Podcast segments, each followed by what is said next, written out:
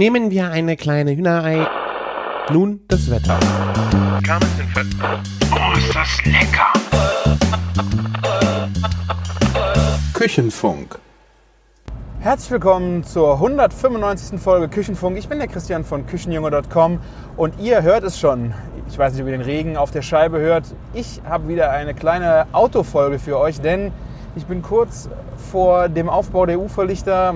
Es ist Donnerstagabend, am Samstag geht es schon wieder los und da werde ich jetzt die nächsten zwei Wochen sehr, sehr eingespannt sein, sodass es mit Martin terminlich nicht klappen wird. Der hat am Montag auch seinen Weihnachtsmarktstand eröffnet mit der fetten Kuh am Klotwigplatz. Solltet ihr unbedingt mal vorbeischauen. Auf Instagram war da schon einiges Leckeres äh, zu sehen. Unter anderem äh, mit viel Fame für mich. Vielen Dank, Martin, äh, für den Pulled Hämmchen Burger. Es gibt Pulled Duck Burger, Pulled Beef Burger, äh, die Kartoffeln aus dem Smoker. Ich weiß nicht, was ich jetzt vergessen habe, aber es sah wirklich hammermäßig aus. Ich würde sehr gerne in der Weihnachtszeit mal nach Köln kommen, aber wir werden es sehen. Vielleicht schafft ihr es ja dorthin. Bestellt ihm einen schönen Gruß Martin, wenn ihr ihn seht. Und ja, ich habe ein paar Sachen für euch noch zu erzählen. Das hatte ich mir auch aufgeschrieben für die Folge mit Martin. Aber das war dann leider terminlich, also der, die Folge war schon so vollgepackt und das Thema hätte wahrscheinlich viel mehr Zeit in Anspruch genommen, wie wir da noch hatten. Weil ich habe auch die Effilé äh, nun gelesen. Sie ist nun bei mir eingetroffen mit dem neuen Beitrag, wo auch der Küchenfunk jetzt nun mal als deutscher Podcast namentlich äh, genannt wurde, nicht besprochen. Das heißt also, wir sind jetzt nicht äh, bewertet, kritisiert, äh, also wir sind allein benannt worden, was auch schon mal viel Schönes. Vielen, vielen Dank.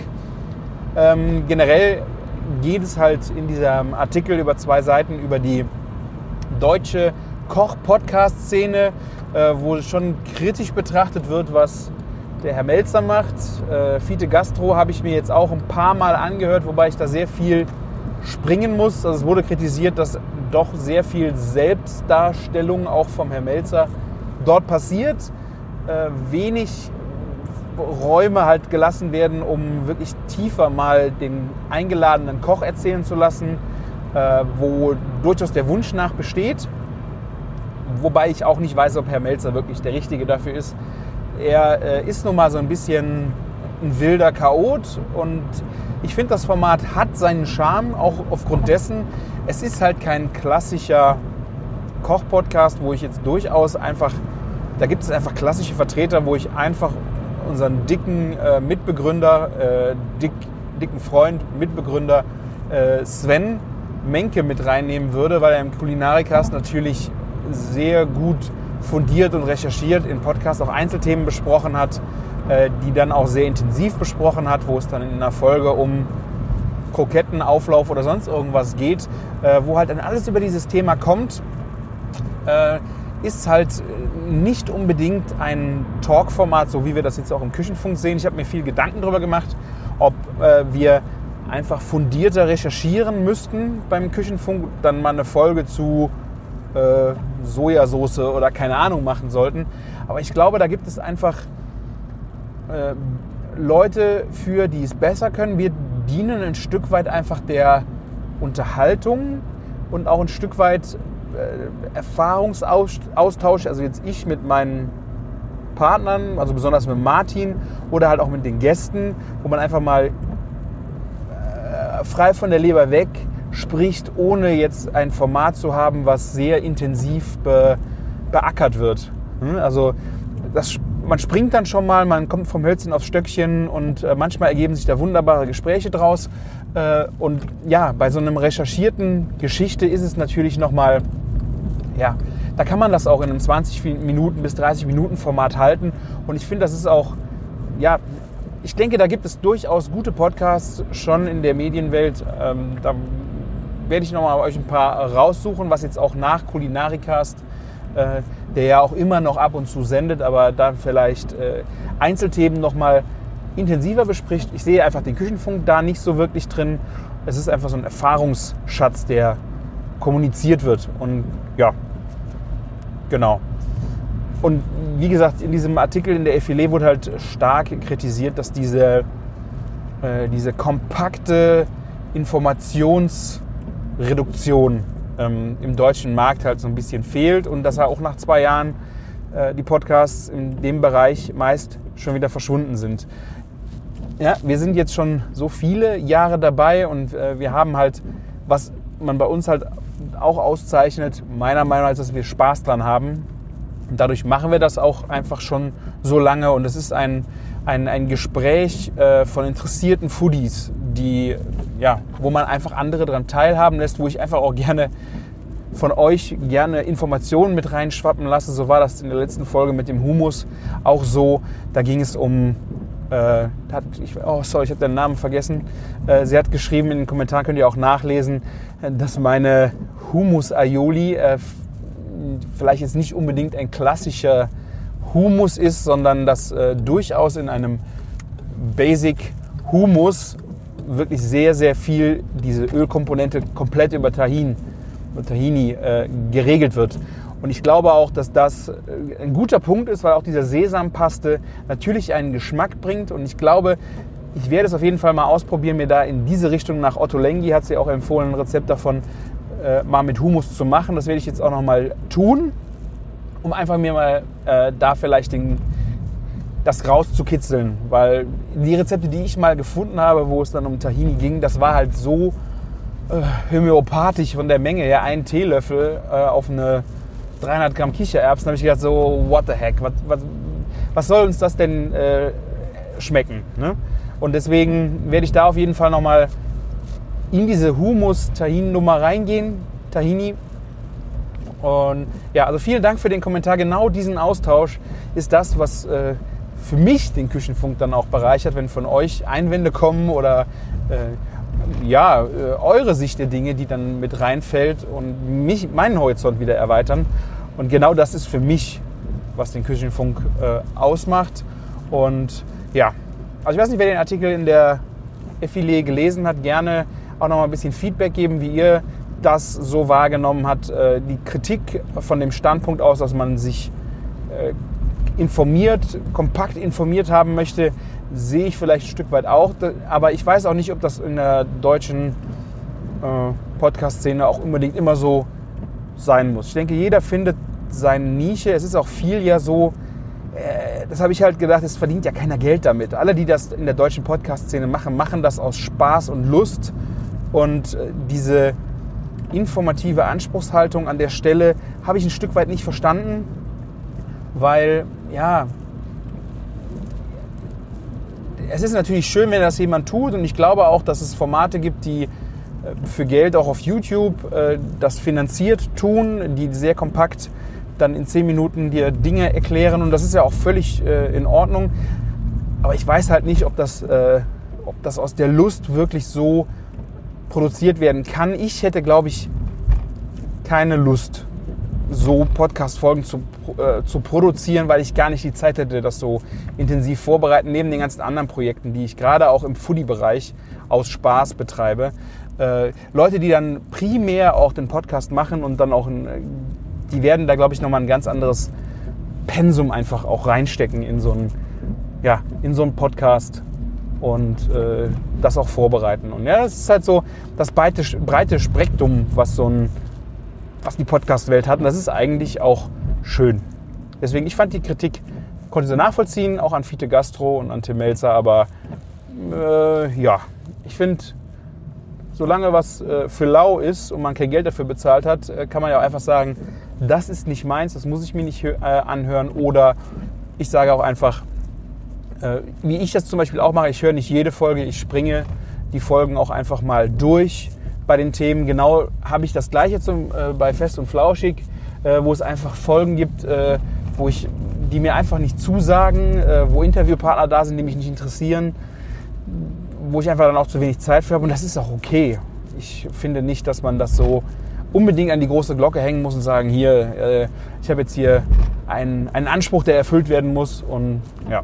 Ist natürlich schade, wenn sich Podcasts verändern und man äh, Leute aufgrund der Veränderung dann verliert, aber wie ich auch gerne sage, das habe ich bestimmt schon lange nicht mehr gesagt, aber die Welt hat sich weiter bewegt Und das passiert halt überall und das kann natürlich mit, mit Podcasts passieren und äh, mit Menschen.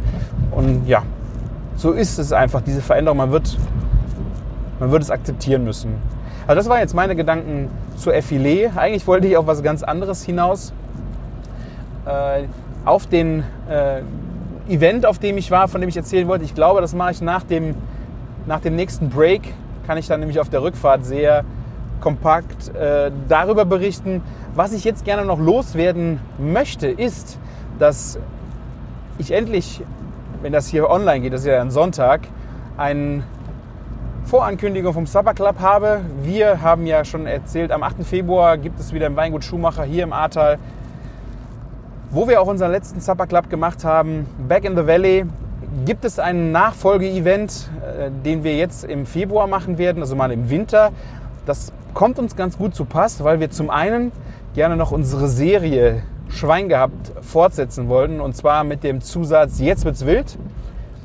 Schwein gehabt, jetzt wird's wild passt natürlich mit wild super in die, in die kalte Jahreszeit und das ist dann natürlich im Februar wirklich optimal.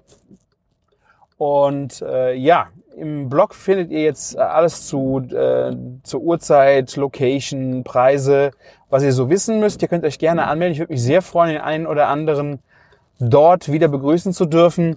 Ähm, wir hatten ja jetzt, ich weiß gar nicht, diese Serie Schwein gehabt, hatten wir mit, ja, natürlich das allererste Mal mit unserem Schwein, mit eigenen Schweinen von uns. Wir hatten Huhn, wir hatten äh, Ei oder Huhn, meine ich.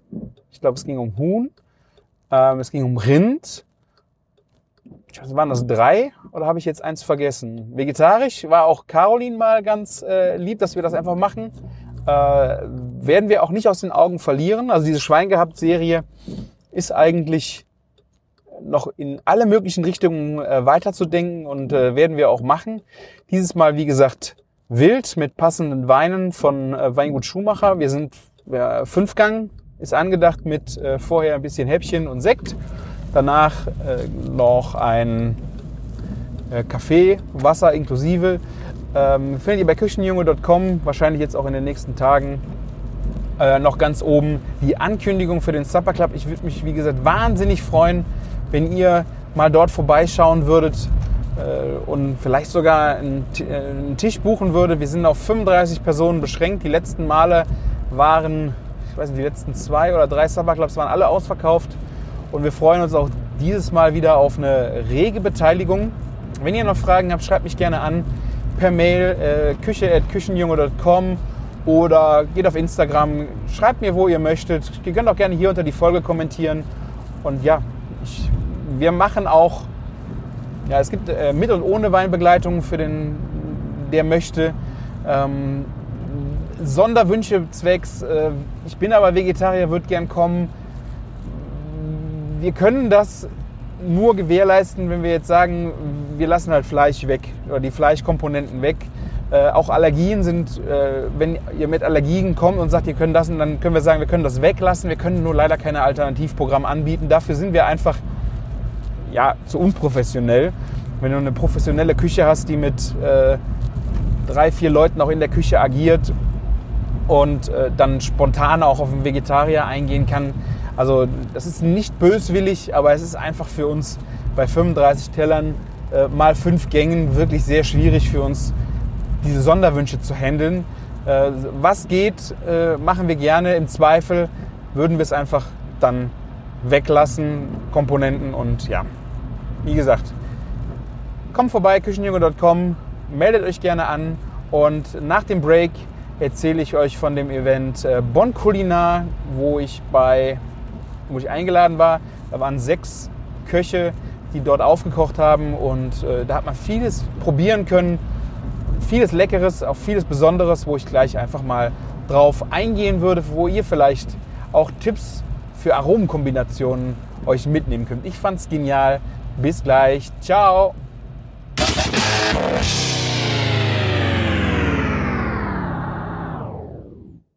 So, weiter geht's mit dem zweiten Teil des Küchenfunks. Ich wollte euch ja noch berichten von meiner Tour nach Bonn zu dem Festival, zu der Auftaktveranstaltung des Festivals Bonn Kulinar. Und zwar war das in der Redoute in Bonn und äh, Initiatoren waren der Herr äh, Hans-Stefan Steinheuer, dem Zwei-Sterne-Koch aus Bad Neuenahr-Ahrweiler und dem Herrn Halbedel, wirklich witziger Name für ein äh, Restaurant, finde ich, äh, Halbedel in Bonn. Die zwei haben das so ein bisschen äh, in die Hand genommen. Also Steinheuer zwei Sterne, Halbedel einen Stern. Haben sich noch vier Mitstreiter gesucht. Das war zum einen äh, Restaurant Prömer Gang, auch aus dem Ahrtal. Aus Sinzig, der Vieux Sinzig, haben wir bestimmt schon mal drüber erzählt oder ihr habt ihn vielleicht auch schon mal im Internet gehört. Beim WDR hat er eine äh, Kochshow auch gehabt im Radio und war auch schon im Fernsehen zu sehen. Ist der Trüffelpapst von Deutschland so ein Stück weit. Ist ein Franzose aus dem Elsass. Hat einen wunder, wunder, wunderschönen äh, Akzent. Akzent.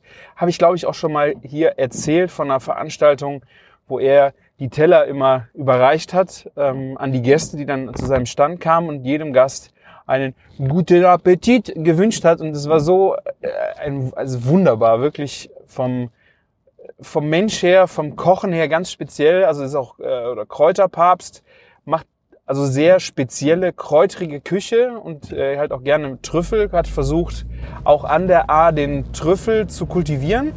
Hat das auch geschafft, soweit ich weiß. Ist natürlich noch in den Kinderschuhen, auch wenn das schon mehrere Jahre dran ist. Also er hat das Milieu dazu geschaffen, dass dort Trüffel wachsen kann. Äh, von der Aromatik und Größe ist das natürlich noch weit weg vom Perigord, aber das ist schon, äh, ja, ist trotzdem ein, ein heimischer Versuch, der äh, auch Früchte trägt.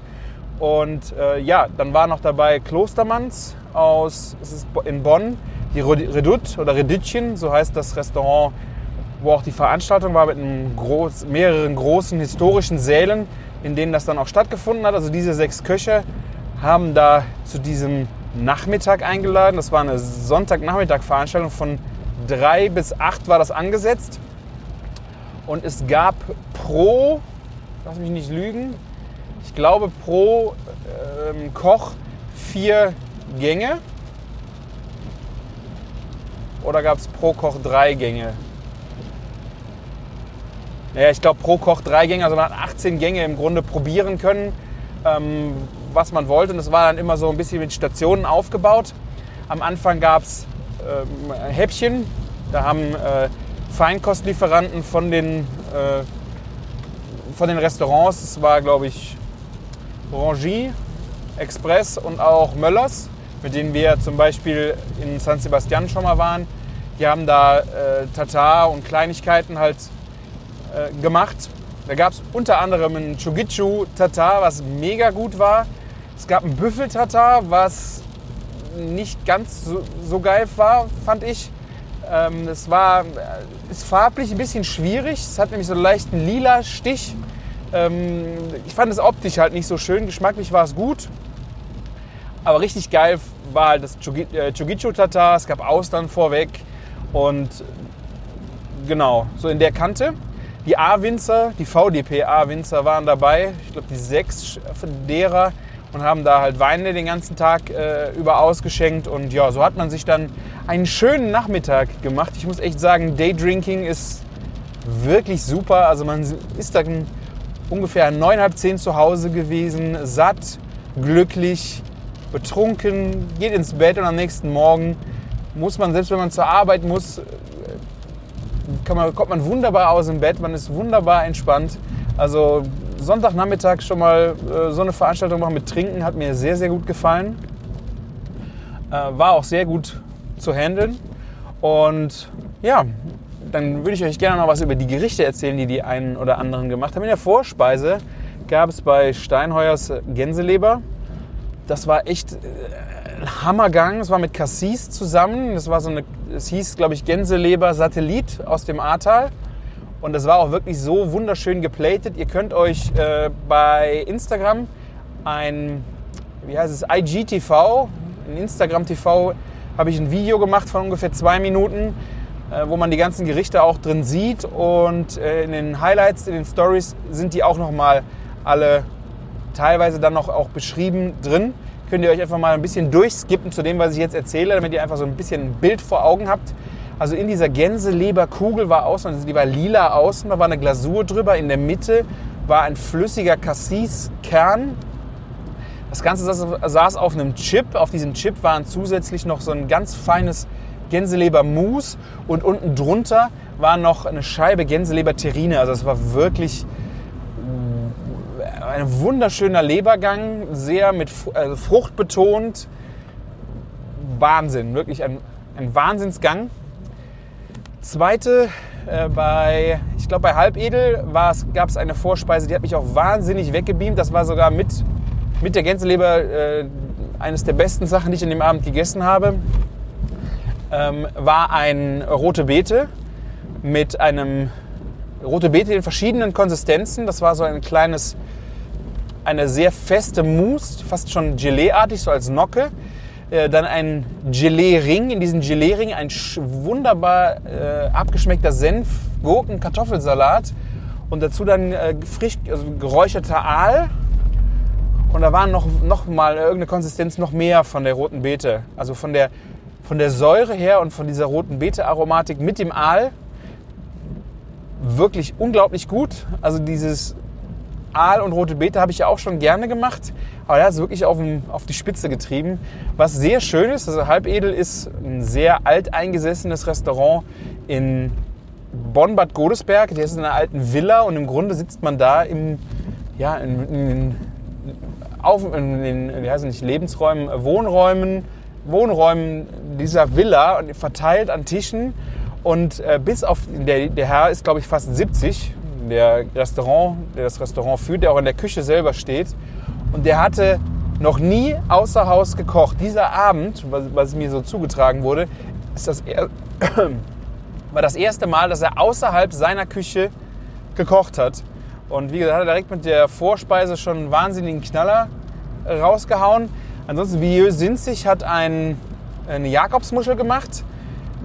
Die hat er in der Schale gegart das heißt, er hat ähm, die, den Deckel abgenommen, hat die Muschel mit Rogen sich festgelassen in der, in der unteren Muschelschale und hat die dann verkehrt rum auf einer Plancha gegrillt oder ge, gegart, gebraten.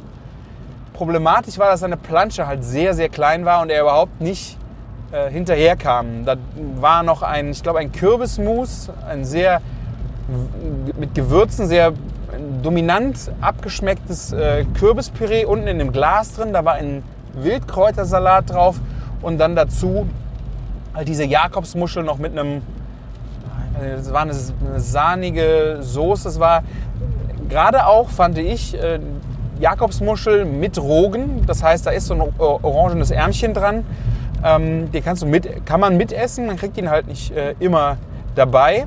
Äh, aber gerade wenn man sie so frisch auch mit Muschel bekommt, also mit Muschelschale, ist das gerne mit dabei und ich esse sie sehr, sehr gerne, weil einfach dieser Jakobsmuschelgeschmack dann einfach nochmal äh, intensiver ist und das war auch ein sehr schöner Gang. Problematisch war, wie gesagt, nur, dass er nicht hinterherkam mit der Produktion. Ähm, Prima Gang hat äh, ein Ceviche gemacht äh, aus, dem, aus der Gelbflossenmakrele. Die hatte ich just an dem Wochenende, Abend vorher, hat mir eine Freundin auch noch zwei, ich glaube sogar vier Gelbflossen Makrelen-Filets äh, gebracht. Und äh, ich habe, wir haben Freitag und Samstag auch schon Gelbflossen Makrele gegessen. Also es war, äh, wir waren gut im Thema drin. Äh, war auch sehr, sehr gut. Und dann gab es das hier im Küchenfunk auch schon bekannte, vom Utecht schon oft beschriebene und teilweise, muss ich sagen, auch verteufelte, zu Recht. Wir haben es besprochen, das Bio-Ei. Das Bio-Ei war vom Gang her sehr schön, weil es war ein Eigelb konfiert in, in Öl. Die Konsistenz war wahnsinnig gut. Das Schöne daran war, es war halt nicht so, wie man das vom Onsenei her kennt, sondern dieses Fettige hat halt dem Ei schon sehr gut getan. Die Temperatur, äh, man hatte nicht das Weiße, überhaupt kein Weiß mehr an der, äh, am Ei. Das war eigentlich sehr, sehr schön. Und äh, ich weiß gar nicht mehr, was noch dabei war. Das war in einem Schälchen serviert. Also der Gang war wunderbar. Ich musste nur sehr schmunzeln, als ich in der Speisekarte das Bio-Ei gelesen hatte. Und Dann gab es noch, ich habe noch einen vergessen. Ähm, ich habe einen vergessen. Ihr müsst es in der Story nachgucken. Ja, die Hauptgänge waren dann auch sehr spannend, äh, wobei es gab zweimal Wild, das war einfach perfekt. Es waren Rehrücken und ein Hirsch. Dann gab es ein Kalbsbäckchen und äh, auch wieder, also die, die Hauptspeise, die mich am meisten geflasht hat, war ein Saibling. Und ich meine, der war, ich weiß nicht, war das der Gang, der war leicht geräuchert. Und der Mix war so eine Beurre Blanc und dann frische Maracuja. Und diese äh, ja, so eine Maracuja-Soße war da dran. Und das hatte so ein bisschen, äh, verzeiht mir diese schlechte, äh, diese schlechte Beschreibung, weil es einfach besser gemacht ist, aber von der Aromatik her sehr ähnlich wie Split-Eis.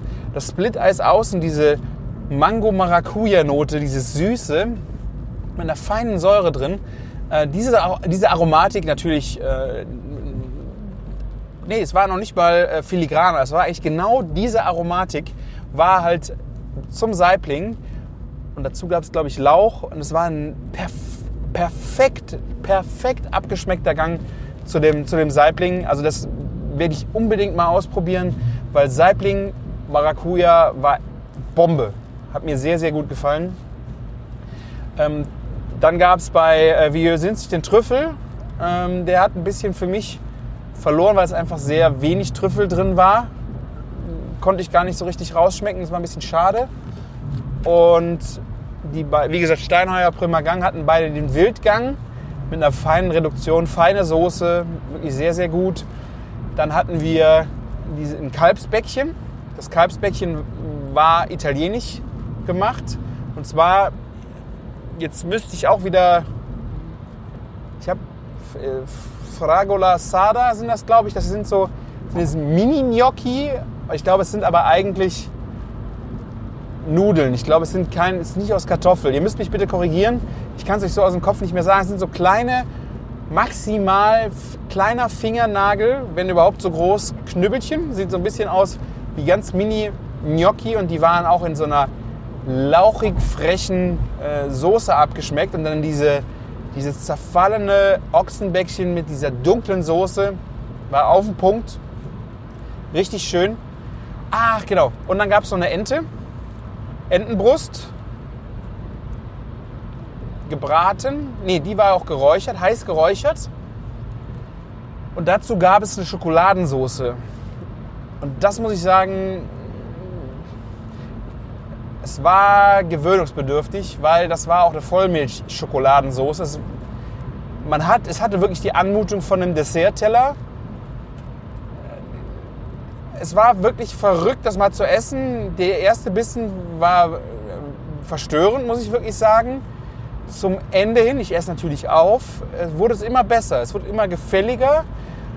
Dazu gab es auch irgendwas Rotes. Ich meine, es war rote Beete. Ähm, ja, wirklich sehr faszinierender Gang. Also man musste sich so ein bisschen rein, rein essen, man musste ein bisschen reinkommen. Und da werde ich auf jeden Fall noch mal ein bisschen äh, auch noch mal experimentieren. Vielleicht einfach dunklere Schokolade.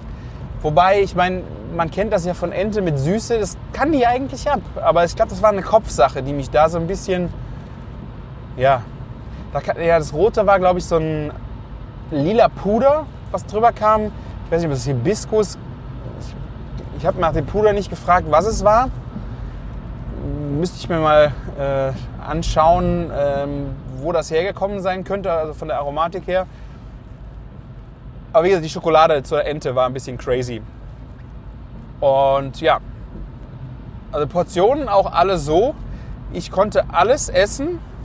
Ich bin am Ende natürlich geplatzt. Ich habe, glaube ich, irgendwas auch zweimal gegessen, ähm, sodass ich vielleicht auf 19, 20 Gänge gekommen bin. Das waren kleine Tellerchen. Das war wirklich, also für mich zu schaffen. Meine Frau hatte schon zu kämpfen, die konnte gar nicht mehr alles probieren. Aber für mich war das wirklich äh, gut zu schaffen und ich bin am Ende auch nicht völlig eskaliert. Also dass es mir wirklich auch vor, vor Essen schlecht war. Das hat mich eigentlich schon gefreut. Und Richtung Dessert gab es bei Steinheuer Quitte Honig. Und sehr wunderbar geplateter Gang, wo auch so ein Wabengitter drauf war, aber nicht von Bienen gebaute Waben, sondern das war in der Patisserie nachgemacht. Also es war ein, ein sehr, sehr äh, schönes Gitter. Aus, auch, es hat eine Honignote gehabt, aber es, man wusste halt, es war äh, eine, eine Anfertigung vom Patissier, der diese Dinger halt gemacht hat. Ähm, die fand ich sehr faszinierend. Dazu gab es ein, ein Quitten, Quitteneis, Quittenmus, noch ein kleines äh, Törtchen ähm, mit Honig, Milch und solchen Geschichten. Das war wirklich sehr, sehr schön. Dann hatten wir bei Halbedel gab es Birne Helene, glaube ich. So, das ist Schokolade und Birne in einer sehr dekonstruierten Version. Ah, genau. Dann äh, wieder da, wo es auch die Ente gab. Äh, der Gang gab es ein, das war äh, Milch in verschiedenen Konsistenzen, auch so aufgeschäumt, sehr, äh, auch sehr dünnflüssig. Und in der Mitte war ein Nougat, aber aus Sonnenblumenkernen. Und ich war dann doch sehr verwirrt, wie man aus äh, Sonnenblumenkernen Nougat herstellen konnte oder kann oder kann man das kaufen. Also war auf jeden Fall so der Punkt, wo ich dachte, äh, werde ich mir auch genauer anschauen. Ähm, durch diese Milch war diese ganz, dieser ganze Gang ein bisschen flach. Es war so nicht so mitten in die Fresse rein von der Aromatik her. Aber auch dieser Gang war wieder faszinierend. Also es war, man hatte diese, diese Nougat-Note einzusortieren. Äh, dann diese schaumige Milch, sehr, sehr flüssig zu löffeln. Da war noch eine Crunch-Komponente drin. Der Gang hat mich auch sehr fasziniert, war aber auch so ein bisschen wieder zum Reinkommen. Musste man sich ein bisschen reinschmecken. Genau.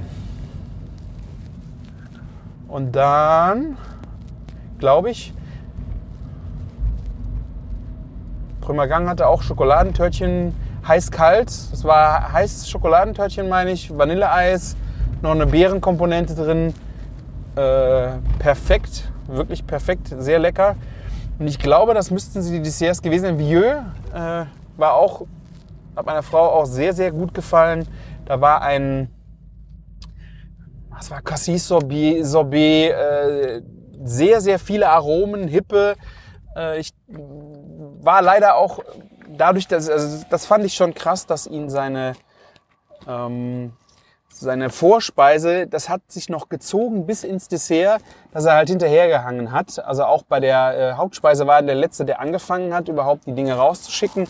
Äh, ja, also das war schon krass, wie sich das da durchgezogen hat. Deswegen war es auch der letzte Dessert, was wir gegessen haben. Äh, war halt ein bisschen, also war nicht so schön geplatet, aromatisch, wirklich sehr, sehr gut. Und das waren so die, so ein kleiner Überblick über die 18 Gänge, dazu halt A-Weine äh, von den VDP VDP-Winzern von der A Burggarten, Weingut Burggarten, Weingut Nellis, Meiernäkel, Deutzerhof, Kreuzberg und einen habe ich vergessen. Einen habe ich vergessen. Es waren nämlich auch sechs Adenauer noch. Genau, Weingut Adenauer aus Ahrweiler. Und ja, das war eigentlich ein rundum äh, gelungener äh, Abend. Am Anfang gab es noch Champagner und ja.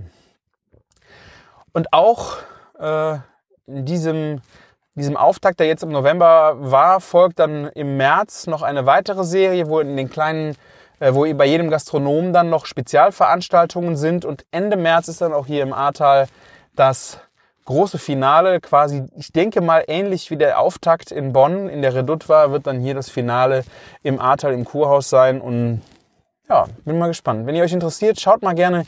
Im Instagram ist das eigentlich sehr ausführlich mit äh, Bildern beziffert und ich denke, es macht ganz gut Sinn hier von dem, was ich erzählt habe, das Ganze auch nochmal nachzuvollziehen.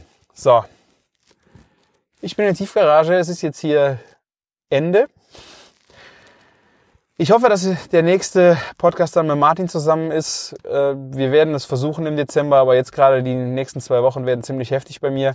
Und ich wollte euch aber gerade wenigstens vorher noch diesen kleinen Podcast auf die Ohren drücken. Schaut bitte auf meinen Blog wegen dem Supper Club. Ich würde mich mega freuen, den einen oder anderen dort begrüßen zu dürfen. Und ja, muss ich selber sagen, ja, macht's gut und lecker. Geht auf küchen-funk.de, hinterlasst mir eure Kommentare. Danke für eure Zeit. Macht's gut. Ciao.